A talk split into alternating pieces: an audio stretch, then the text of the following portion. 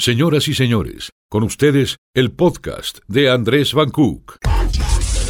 Andrés, en el Círculo Rojo.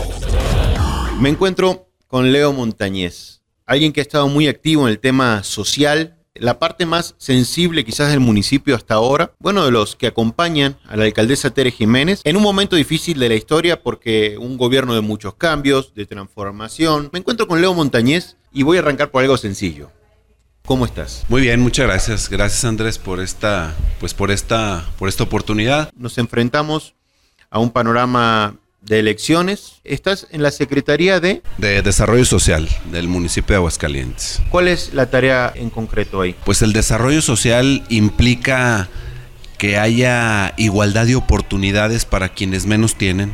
Yo creo que es esa tarea principal en lo que es desarrollo social. Hay personas que tienen carencias de techo, que tienen carencias en su vivienda. Pues creo que el estar en el área en la que me encuentro, tienes la posibilidad de apoyar a alguien con un cuarto adicional, con un calentador solar, de resolverle en un proyecto de vida, pero sí al menos tratar de que un día, dos días pueda ser diferente a los otros a través de los programas que tenemos de alimentación, entre otros, de becas para los niños, también manejamos las becas, pues es tratar de que los niños tengan más oportunidades, principalmente nuestros adultos mayores, a través también de la inclusión en algún programa, no solamente de alimentos, sino que manejamos diversos talleres eh, que tienen que ver desde motivación, entre otras cosas. Me, me, intriga mucho cómo te ha tocado vivirlo en, en, esta época de pandemia, cómo te ha tocado vivirlo porque muchísima necesidad, muchísimo hambre. Yo veo que ha, has estado repartiendo o sea, a través de tu secretaría miles de kilos de alimentos, que has estado muy cercano a la gente, según lo que uno ve en los boletines de prensa. Pero ¿cómo te has sentido, cómo has visto Aguascalientes en la pandemia? Bueno, creo que es algo para lo que no estábamos preparados, no solo en Aguascalientes, es un tema global y nos hemos dado cuenta, como decía Aristóteles, el hombre es un ser social por naturaleza. Creo que hoy nos cuesta mucho trabajo el no poder socializar como lo hacíamos de manera ordinaria. Pero bueno, también ha sido la oportunidad de ver muchas debilidades y muchas fortalezas que tenemos como personas y como seres humanos. Primero, pues que tenemos la oportunidad que tenemos la fortaleza de poder apoyarnos unos a otros ante esta situación tan complicada. También que hemos descubierto lo vulnerable, lo vulnerable que somos en esta sociedad. Pero ¿cómo viste Aguascalientes o cómo te ha tocado ver, ya que andas cercano a tantos sectores vulnerables, te ha tocado ver un Aguascalientes que, que sí pide ayuda? Desde luego, pues hubo diversos sectores de la población que pues se quedaron sin empleo hablándote desde los músicos, los aseadores de calzado, los ballet parking, los cableros, que son los primeros que llegan a montar un escenario y son los últimos en irse.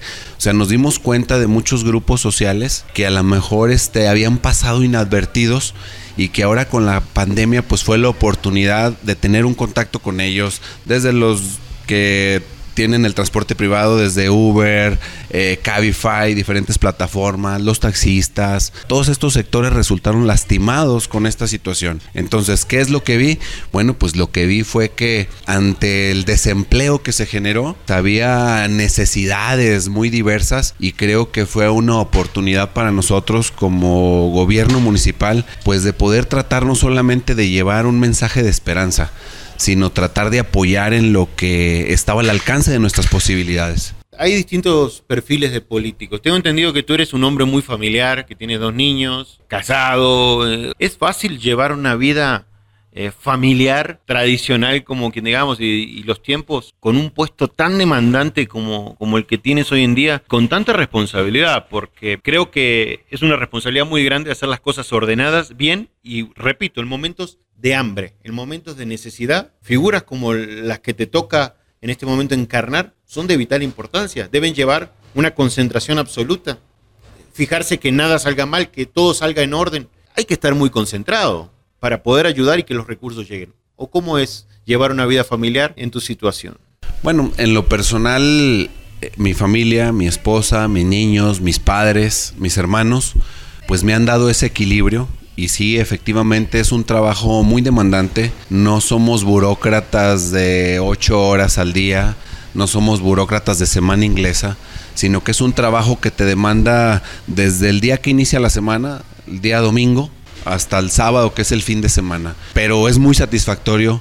Es cansado, sí es cansado Andrés, porque yo creo que cuando haces algo con pasión, con convicción, pues desde luego que te cansas, porque somos personas, porque tenemos familia, porque aparte de que llegas, llegas a la casa y los niños te están esperando, que también quieren jugar, están esperando porque te están esperando para que los bañes y a pesar de que llegues cansados, pues tienes que sacar este tienes que sacar fuerza, pero muy agradecido y muy agradecido eh, en particular pues con la presidenta municipal. Le doy gracias a Dios por tener un trabajo, por tener esa oportunidad de poder llevar también, al igual que miles de familias de Aguascalientes, miles de padres y mamás de Aguascalientes, pues de llevar leche y pan a la mesa de mi familia. Entonces eso es lo que me hace empujar todos los días y salir no solo por, por obligación, sino por convicción porque me gusta hacer las cosas, pero aparte no solo hacerlas por hacerlas, sino imprimirle mi estilo, y aparte tratar de que sea con una sonrisa. Yo creo que si no, si estás en el servicio público y más en el área que yo estoy, que es desarrollo social, pues yo les digo a mis compañeros, o sea, la gente los tiene que ver motivados, los tiene que ver entusiasmados, ¿sí? ¿Por qué digo? Porque mucha de la gente con la que tenemos contacto, créanme que quisiera estar en su lugar. Entonces, pues así ha sido, así ha sido este tiempo, ha sido sí con muchas complicaciones, pero también con muchas satisfacciones. Se viene un panorama electoral para el 2021. Tu nombre es uno de los pocos que, se habla que se quisiera este, proyectar quizás para una alcaldía. Creo que es uno de los puestos más demandantes, la, la gubernatura, las alcaldías. Pregúntale a mi jefa. O sea, diario. diario. Pero tú cómo ves el panorama, cómo te sentirías o cómo te sientes de que tu nombre se nombre para un cargo tan importante. No, bueno, pues es, eh, es, es satisfactorio y, y, es un honor que te, que te nombren, pero yo la verdad estoy concentrado ahorita en los temas que me ha encomendado la presidenta municipal y más ahorita con los temas de la pandemia que no ha terminado. Y pues para mí en este momento de mi vida pensar en eso es algo que la verdad ahorita mi, mi energía está puesta en otro lado, está puesta en seguir trabajando en la Secretaría, en seguir innovando en más programas, traemos más programas, no solamente de los que tenemos en el manual o nuestras reglas de operación, hemos ido por más tratando de ser creativos, tratando de innovar. Hemos conseguido con clubes eh, programas de lentes a muy bajo costo, a 70 pesos, con el Club de Leones te incluye desde lo que es el examen, tu armazón, tus anteojos. En el momento sales y en 10 minutos cambia tu calidad de vida porque ya sales con unos lentes por 70 pesos y son lentes de primera calidad. ¿Eso lo has implementado tú? Todo, Ahorita lo tenemos todos los jueves y sí, lo implementamos desde el año pasado. El año pasado se entregaron más de 4 mil lentes en una jornada donde pues vinieron del Club de Leones de Estados Unidos cerca de 27 oftalmólogos donando su trabajo, donando su tiempo y lo único que nos pedían era que mínimo por día fueran 800 personas en una jornada de una semana. O sea, ellos venían a trabajar. Cuando terminaba la jornada a las 5 o 6 de la tarde, pues nosotros estábamos preocupados, pues sí, oye, pues los llevamos este a conocer ahí la parte de la Plaza de Toros o algún lugar típico de Aguascalientes al barrio del Encino. Decía, no, ya estamos cansados, muchas gracias, mañana tenemos que levantarnos temprano. Entonces, ahí fue mi primer contacto con ellos y lo que eh, fue este año, ahora ya en la nueva normalidad, estamos entregando cada jueves entre 150 y 200 lentes. Tener lentes de verdad parece algo a veces poco importante o, capaz que no tan publicitario, pero le cambias la vida a una persona y capaz que esa persona es sustento de su familia. O sea, desde los niños de 15 años en adelante, que es lo que nos recomiendan, oye, ¿sabes qué? Nada más que sean por favor de, de 15 años en adelante. Pues ha sido algo muy satisfactorio. Fíjate que eh, el año pasado que estuvieron, que estuvieron aquí cuando tuve esa jornada de más de 4000 lentes, nos comentaban que no se explicaban cómo había personas que incluso no sabían ni cómo llegaron deambulando para el programa. O sea, de tan dañada que estaba su vista. Y decían, les decían, oiga, ¿cómo es posible que, que, puedan andar así en la calle a muchos adultos? Entonces, eh, pues es en lo que estamos concentrados, Andrés. Y no solamente eso, trabajando convenios con la iniciativa privada, en el caso con la empresa Sabropollo, que hemos tenido un convenio para precios preferenciales para la gente, en el caso del pollo, del huevo, recientemente hicimos también otro acuerdo de colaboración con la empresa La Escondida, donde nos ofrecen producto lácteo de que está a 9 pesos o 9.50. Lo trabajamos a través de los grupos que ya están organizados, la gente hace sus pedidos lunes, los lunes, miércoles y viernes. Ahí se hacen las entregas. Llega la empresa, entrega el producto, quien está ahí al pendiente, el gestor o gestora social, es quien recauda el dinero y le paga directamente a la empresa. Es decir, en esos programas nosotros no manejamos un solo peso todo es transparente y es parte también de lo que nos ha traído la pandemia, o sea, de no quedarnos en la zona de confort, de no quedarnos en el a ver qué pasa, en esa molicie, en esa innavia, sino en ser creativos. Creo que ese es el lado positivo también que debemos de, de, encontrar, el buscar nuevas alternativas de servicio para, pues, para la gente. ¿Diario están entregando alimentos? Eh, es, una, es, es, una agenda, digo, hicimos una entrega de alimentos cuando inició la parte, la parte más fuerte. Ahorita, bueno, la presidenta está entregando alimentos. El día de hoy tuvimos una gira Estuvimos el día de hoy en Ciudad Gótica, estuvimos en Norias de Paso Hondo, después en Calvillito, fuimos al Hotelito, al Trigo y al Colorado, que le dicen también el Soyatal. Huevo o despensa, sí, que es de un programa que se llama Juntos Nutrimos de Corazón. ¿Es de ustedes también? De es de la Secretaría de Desarrollo Social de las contribuciones de los ciudadanos, que es algo que siempre les, les comentamos, que es de sus contribuciones, que son programas apartidistas y que nadie tiene que cobrarles un solo peso por ellos. Es algo que siempre nos pide también nuestra presidenta, que seamos enfáticos para que nadie se aproveche de la necesidad de la gente, que nadie lucre con la necesidad de la gente. Debemos de respetar la dignidad de las personas y es algo que todos los días es algo que a mí me gusta trabajar. En esta parte de la historia, Leo, no está sencillo Estamos hablando de un panorama típico mundial. Última pregunta. Te toca estar en una secretaría, pero ¿cómo ves a tu partido? Tú como panista, ¿cómo ves el, PAN de caras al 2021? Bueno, el PAN siempre ha sido una opción.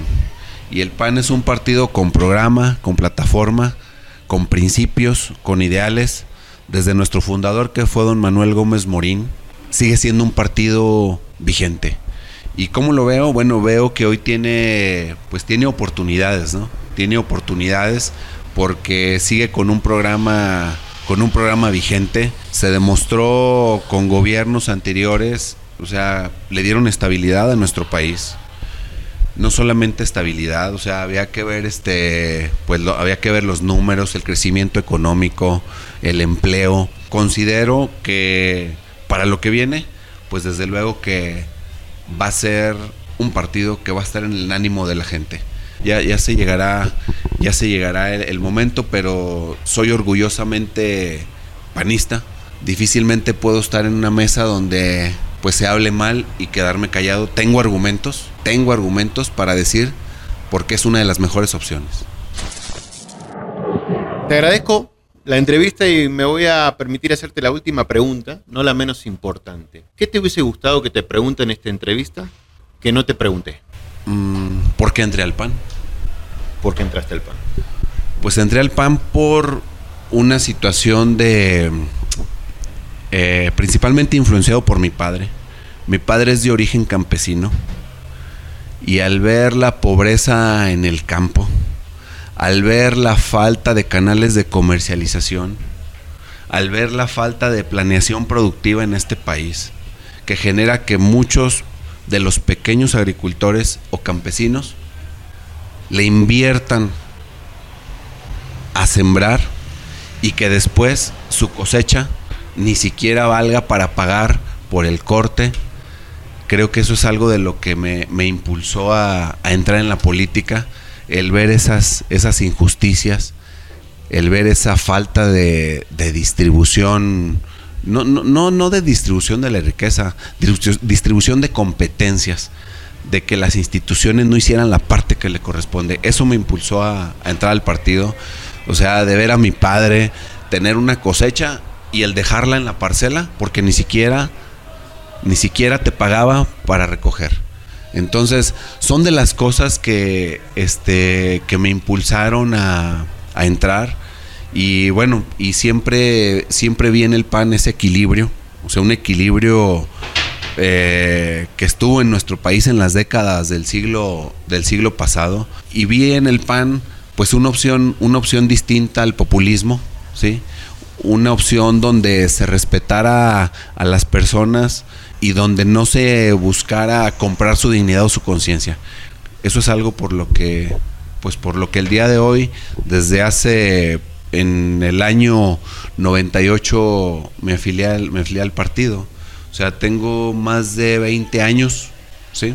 Que pertenezco al Partido Acción Nacional desde que cumplí 18 años, mi mayoría de edad, de acuerdo a mi credencial de elector. Muchísimas gracias, Leo. Un gusto haber compartido esta plática. No, al contrario. Muchas gracias, Andrés.